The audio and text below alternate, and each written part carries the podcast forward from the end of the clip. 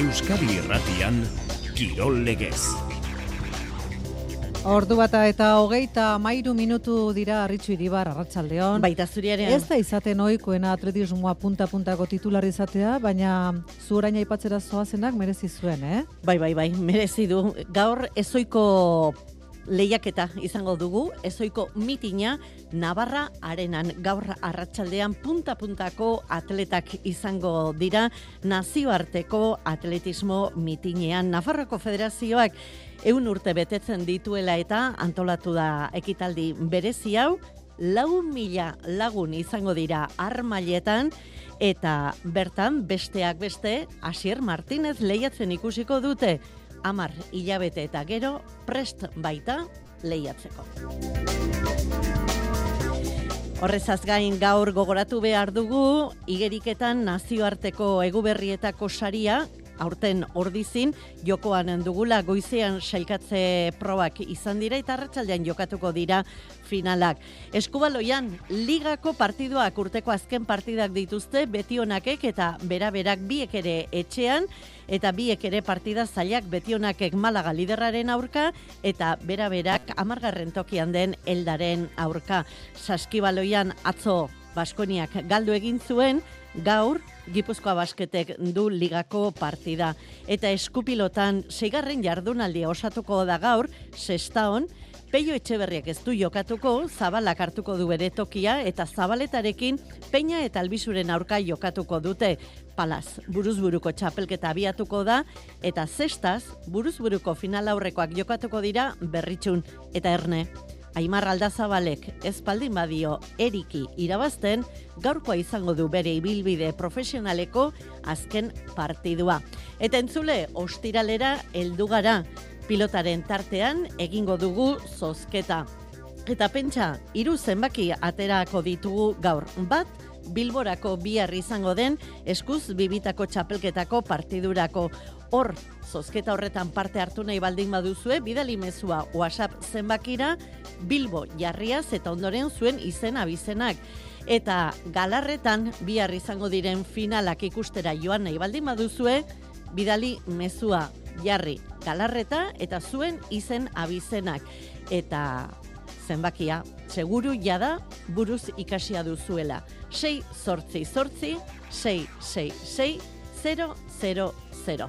Ba, astera guaz.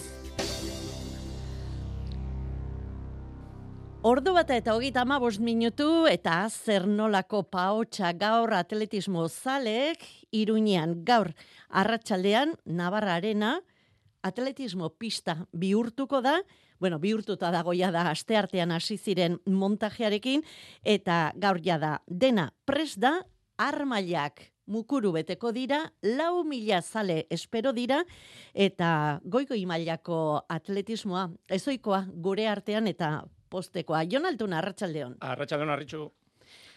Bai. Beste, beste osagaien artean, Asier Martinezen itzulera bertatik bertara bizitzea. Zalantzarik gabe gaurko interesgune nagusia Sierra Martinezen itzulera izango da, etxean, iruñean, lau mila zaleren aurrean berragertuko da, esan duzun bezala, amarri jabete egin ditu pistetatik kanpo, fasziako eta bizkarreko minak eta arazo mentalak eh, gainditu ditu, azken orduetan ezker oblikuan arazo fisikoren bat ere izan du, baina prest da Asier Martinez.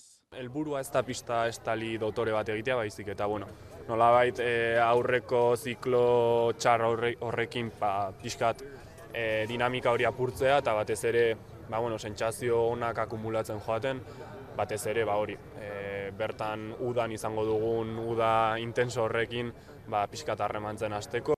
Udaran besteak beste, Pariseko joko olimpikoak izango ditu helburu zizurtarrak, hori etorkizuna da, oraina Nafarro Arenako gaurko bilkura eta iraganari begiratuta Asier Martinezen palmaresa ez da txantxetakoa. Europako txapeldun izana da Asier Martinez, munduko txapelketan domina dauka eta joko olimpikoetan finalista izana da. Arratxaldeko zazpietan hasiko da Iruñeko nazioarteko bilkura hau, Martinezen irurogei metro esietako finala azkena izango da, amarrak hogei gutxiagotan, aurrez final aurrekoa gainditu beharko du sortziak eta hogei minutuan bost proba antolatu dituzte denera, esi laburrez gain irurogei metroak, pertika jauzia, luzera jauzia eta jauzi irukoitza ikusteko aukera izango da iruñean. Euskal atletak nazioartekoekin hariko dira leian. Esaterako, Malen Ruiz de Azua pertika jauzilari arrasatearra.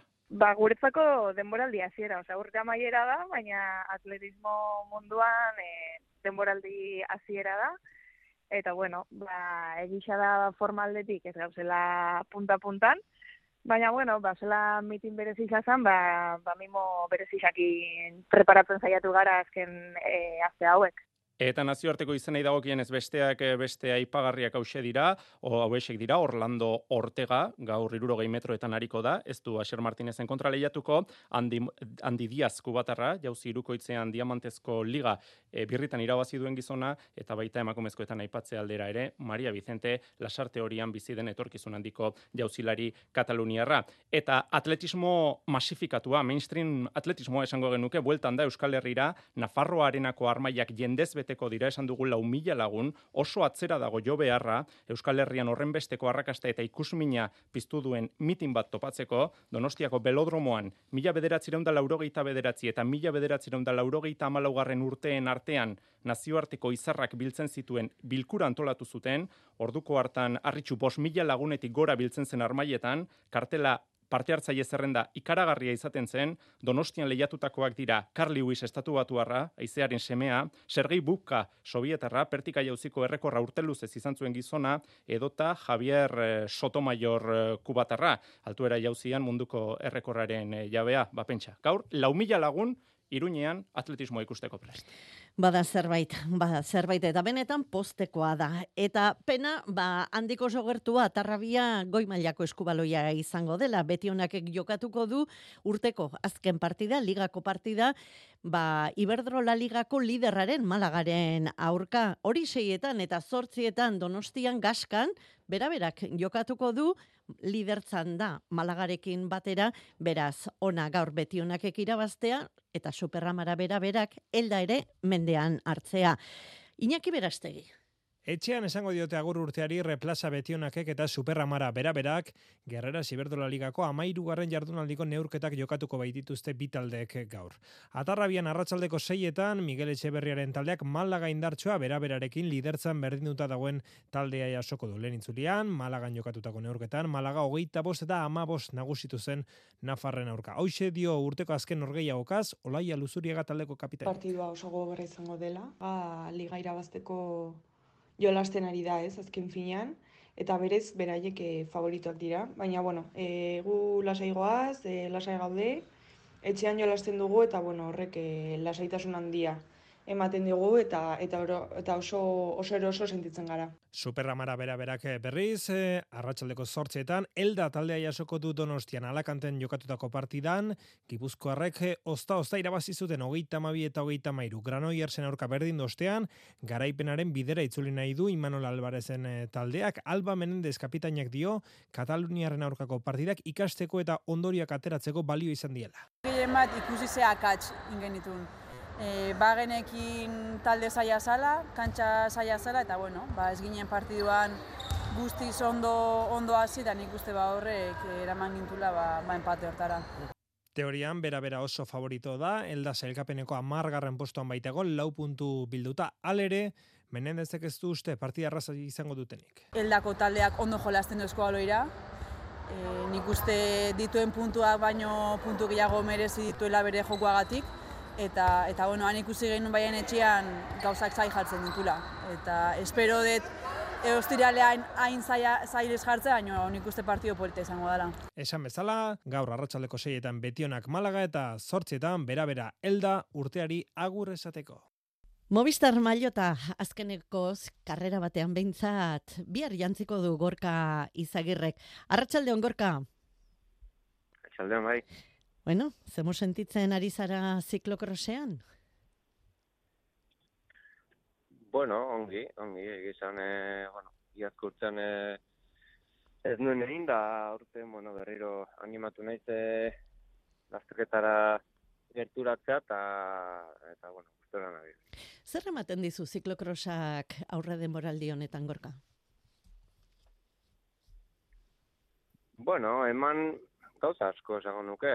E, bueno, ez dakit, da, bueno, gauz bat, ume umetatik egin detena, hortik hasita ez da, horretzapen asko ematizkit, beti, ba, bueno, ba, mundu hortan e, ibili izan dutakoa naiz, eta, eta, bueno, ba, laun asko berrik ustez aparte, ba, ba, bueno, gero gaurko egunen, ba, prestaketa bezala, ba, gehigarri bezala hartu neten, e, bueno, e, disiplina bada, eta, eta, bueno, ba, nola asko oso, go- oso gogoko deten, ba, ba bueno, gustora egiten deten gauza da. Movistar mailotarekin Euskal Herriko txapelketa irabaztea, eta horrela, agur esatea, polila litzateke.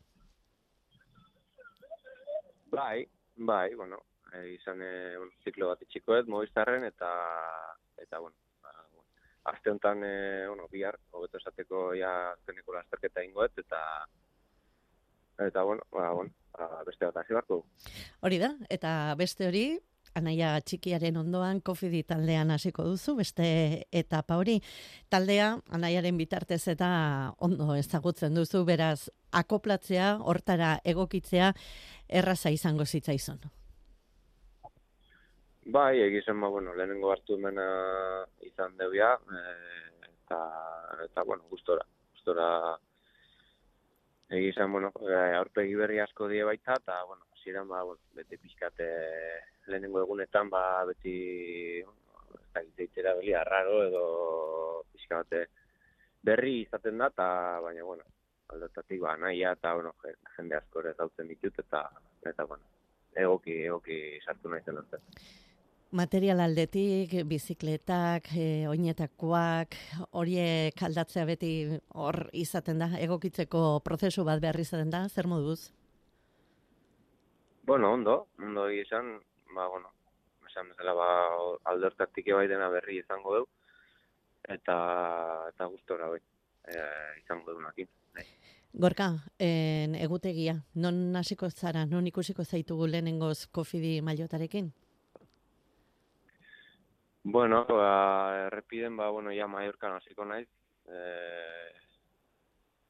eta, eta, bueno, ba, urte asko Mallorcan parte hartu gabe, eta, baina, bueno, egia esan, eh, nahiko intensioa izango eta hasiera, hor gero, este, bezesiera gogonez, segidan, pasantzira, eta, eta gero, eh, outbar egingo dut, eta, eta, bueno, gero Paris nizarrekin hasiko naiz. Gorka, denbora pixka bat bada, besoak ez ditugula jaso, kofidirekin? Lortu daiteke? Eh? daiteke bai. Ba, bai, Zein izan daiteke zure helburua hogeita laurako gorka? Bueno, hoxe beha, esan duzunaz, besoak altxatzea, aspaldi txon eh, ez dut eh, besoik eh, altxau, eta izan, eh, ba, bueno, ba, kirolari bezala ere, bueno, urtero nik uste izan naizela txirrendulari bat beti, bueno, altxau izan dutena, eta, eta bueno, esan bezala aspaldin ez dut altxau, baina, bueno, eh, ba, behar betela nik uste baita, eta, eta posible da, eta posible bada, ba, ezinezkoa ere eta, eta nik uste ba, hortan saiatu gala, bai. Basaiatuko gara, hemendik animatzen eta bultzatzen. Gorka izagirre, eskerrik asko gurean izateagatik eta zorterik onena bihar Euskadiko ziklokros txapelketan. Bale, mi esker bai. Ba bihar Euskal Herriko txapelketa horretan, abadinon gorka izagirrez gain errepideko beste zenbait profesionalek ere eman dute izena. Jonathan Lastrak, Omar Frailek, Oier Lazkanok, Mikel Mujikak, eta bihar profesionaletako azken lasterketa korrituko duen Peio Goikoetxeak ere bai. Egun berezia izango da biharkoa Peio Goikoetxearentzat, Euskaltele Euskadiko ziklistarentzat, bere ibilbide profesionaleko etapa bati amaiera emango baitio. 2000 eta amaseian Manzana Postobonen ibili zen, azkenean 2000 eta emezortzian Euskaltel Euskadirekin hasi, eta bihar amaituko du ibilia astelenetik aurrera, laboral kutsako nesken taldeko zuzendaritza taldeko kide izango da. Nazioartean atzo Van der Puelek beste garaipen balortu zuen, nesketan Peters iri izan zen garailea. Gaur, loren juten jokatuko da ziklokros lasterketa, oraintxe hasi da emakumezkoena, kant da gaur besten artean favoritoa, Truyen, Zemanova, Baker, Molengraf, kei izan daitezke beste hautagaiak, gizonezkoetan iruretan hasiko den lasterketan izen bakarra dugu emateko, Banderpoelena parte hartutako lasterketa guztiak irabazi ditu, erakustaldiak emanez, gaur ere seguru ez duela utxe egingo. Eta aste honetan ere utxe egin ez duena, Patxi Briñon, arratsaldeon Patxi. Arratsaldeon. Guk mm, zenbait medioetan ikusten ez ditugun albisteak patxik ikusten ditu, eta gaur, bueno, urtea bukatzen ari denez, Parisko Joko Olimpikoak izango ditugu izpide, gertu dira, eta horren inguruko aktualitatean, bada bai albisterik giroa berotzen ari dela esan daiteke, patxi.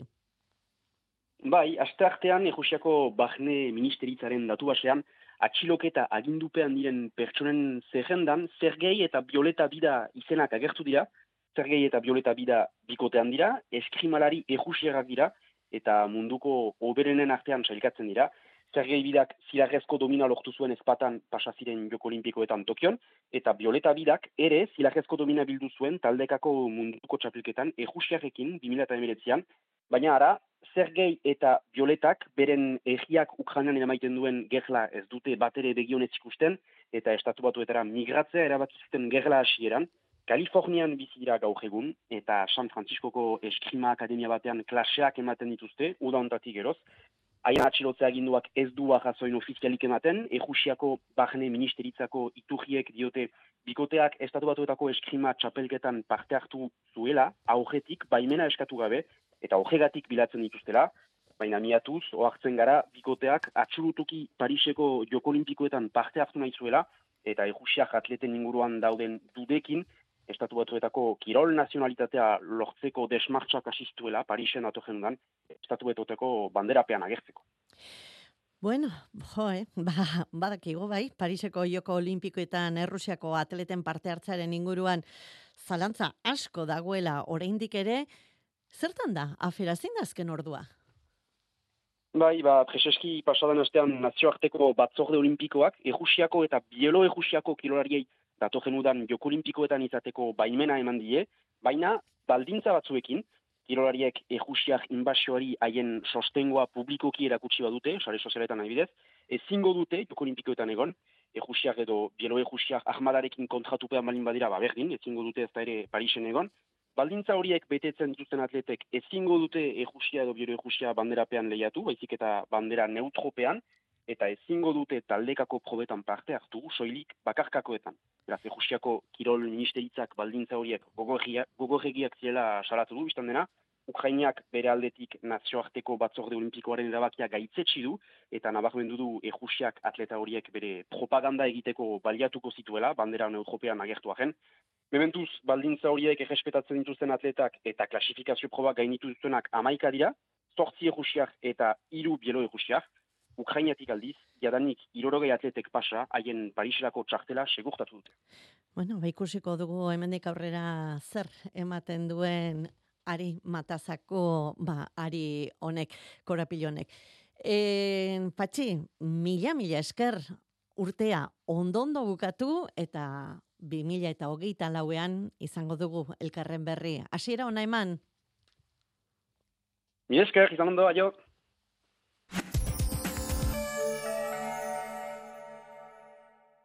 Emantzipaziorako ate bat.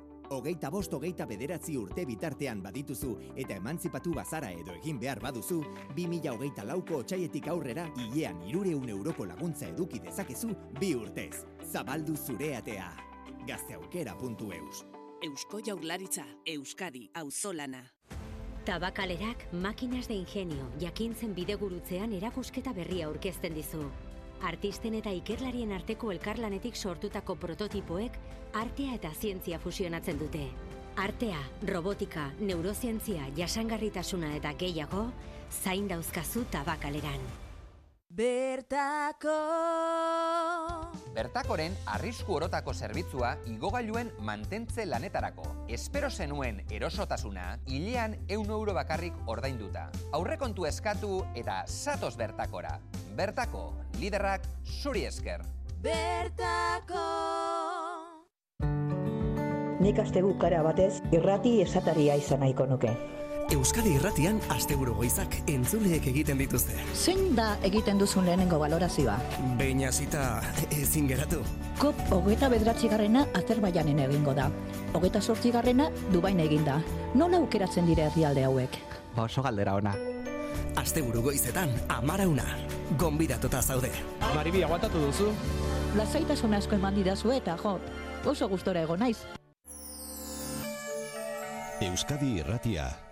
Futbolea notizia da gizonezkoen gure lehen mailako lau taldeak gaur laurak entrenatzen ditugula eta urte aurren estrenatuko dutenak Reala eta Alabez dira. Hilaren bian jokatuko bai dute ligako partida. Alabezek atzo akziodunen batzarra izan zuen eta denboraldi honetarako irurogeita lau milioi euroko aurrekontua onartu zen. Boxing Day bukatuta Liverpool lider da artetaren Arsenalek utxeta bi galdu baitzuen atzo Liverpoolek bi puntu ateratzen dizkio Arsenali hiru Aston Bilari. Eskupilotan atzo ataunen jaialdia eta beserieko partidan, txapelketako partidan, Zubizarreta eta Ugarte Mendia amaikan gelditu ziren Esporsito eta Gaskueren aurka. Gaur B seriek jarraipena izango du sexta, baina gaueko amarrak eta laurdenetan hasiko den jaialdian aurrena lehen mailako partida jokatuko da non Peio Etxeberria ez den izango. Kepa Iribar, Arratsaldeon. Arratsaldeon aritxu bai, Peio Etxeberriaren eh, utxunea da zestaoko partidako. Ba, atarikoan albiste nagusia, Nafarraren ordez, eh, Javier Zabalak aukera aparta dauka eskuz binakakoan azken asteetako bere maila ona gorengo ba, txapelketan eh, berresteko. Tamainako erronkari aurre egiteko Zabaletaren eskutari izatea ez da aukerariek txarrena. Atzeko kuadroetan bi jotzaile handi, Zabaleta eta Albixu, baina jotzaileen zail horretan ere mailak daude. Eta une honetan Zabaleta da dominatzaile izateko favorito gaurko honetan. Horxegaitik, etxarrengoa dezeroso mantendu nahi dute aurkariek, Jonander Peña. Klabea da, ba, ez dezala e, eroso jokatu, ez? Azkenen, ba, bueno, bea ahi bada, ba, eroso lauetik dominatuz, ba, ia ezinezkoa da, ez? Azkenen, ba, errebote paren jartzeitu pelota guztik, baina, bueno, saiatuko gea abiadura ematen, ez dezala, ba, pelotazo bat e, komodo jot. Zabaleta berak aurkarien indarra eta elkarrekin jokatzen duten esperientzia azpimarratu ditu. Bikote oso indartsua, e, bikote hau ja final bat jokatu du. Ustu ja hirugarren urtea dela elkarrekin jokatzen duten e, bikotea eta bueno, hor albizu atzean egonda ba, ba bueno, e, aurkari oso gogorrak. Esan dugu partida zestaoko frontoian eta eskenatokiak ere izan dezake zerrezan ala esan du peñak. E, materiala oso ona, pasatzeana, ba, bueno, e, ikusi dugunez frontoiak lurra oso oso sekoa daka eta e, nik uste e, pelotak dezente gehatuko diala eta partidua gortingola. Seigarren jardunaldiko azken partida da, Etxeberria Zabal eta Bikoak eh, jaka Marieskurrenaren ibili ia orbangabea jarraitu nahi dute bosgarren garaipene eskuratuz, Peña Albisuk berriz, irabazi eta gaurko aurkariak lau punturekin harrapatu nahi dituzte. Ondo esan duzu, amarrak eta laurdenetan hasiko da, eta ETB baten zuzenean ikusi al eh, izango da. Eta buruzburuko pala txapelketa gaur abiatuko da, Bizkaia pilotalekuetan zazpietan hasiko da jaialdia. Lehen bi kanporaketak jokatuko dira, Del Rio Madariaga batetik, eta Gordon Alkorta bestetik. Gaurko irabazleek, urren ez urren, fusto eta gaubek izango dituzte aurkari. Zerrenda buruak zuzenean finalerdietako ligaskan egingo diote txapelketari, alegia Nekol txapeldunak, Ibai Perezek, Maldonadok eta Urrutiak. Finala, otxailaren iruan jokatuko da. Eta zesta puntan ere buruzburukoa berriatuan finalerdiak jokatuko dira gaur irai eta iart aurrez aurre aurrenekoan, maite eta erika bigarrengoan, eta gizonezkoak ondoren erkiaga eta del rio aurrez aurre batean, Aimar eta Erik bestean. Aimar aldazabalen azkena izan daiteke buruzburuko finalerdian dagoen arren, erretiroa hartzeko erabakia aspaldikoa baitu. Bueno, ba, azken baten ja edadio, ez da, berrogota bat urte, eta ja, ba, azkenengo urtien, be, ba, berritxoko partidu izen da, urte betien jolastu duten partidu bakarra profesionaletan, ja, bueno, ja gaztiek behatzeti datoz, eta, bueno, aukeri eukina ba, ja, que IES behirugarren geratu nintzen, ba, plasi nauken asegurautu esateko, ba, banakakuen, eta herrixen beza hostia, botxu, hau, eh, jokatzen mozu, erretik egiten basabe, ba, ez da izango plantxarra, eta horretan eh, ekin dugu, eta, bueno, lehenengo partidu gustora jolastu dut, eta, ba, posik, ez? Zazpiter dietan, hasiko da, berritxuko jaialdia. Bueno, kepa, hemen zaitugula aprobetsatuz lan gehiago emango dizut, baina seguru gustora egiten duzula. Bai, horixe. Sarrerak zozketatu ditugu edo eskaini ditugu zozketatzeko aste guztian zehar eguberri egunean hasita eta harrigarria zer nolako estimazioa izan duten. Gau, aste honetan, bauri, gau honetako espiritua jota, eta ez dugu galderarik egin, mezua jasotzearekin nahikoa zen, eta benetan mezu asko jaso dugu. Ea, Bilboko biharko eskuzko jaialdirako batetik irurogeita batera emaidazu zenbaki bat. Bueno, eskuzkoa denez, hogeita bi esango dizut. Bale, itxoin, hori da.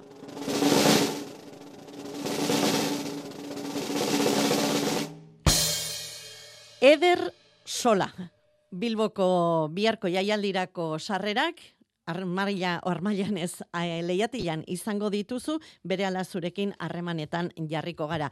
Eta orain, galarretako biharko jaialdirako, final haundiak, egun haundia galarretan, batetik laurogita irura, bi zenbaki eman behar dizkidazu. Bueno, urrizaren sortzigarrena izan daiteke okerrezpanago, beraz bat sortzia izango da, eta bestea, bueno, ba edo zein, esateatik irurogeita magusta. Ea berriz ere rele doble horinik e, izenak topatzen ditu da mitatzean.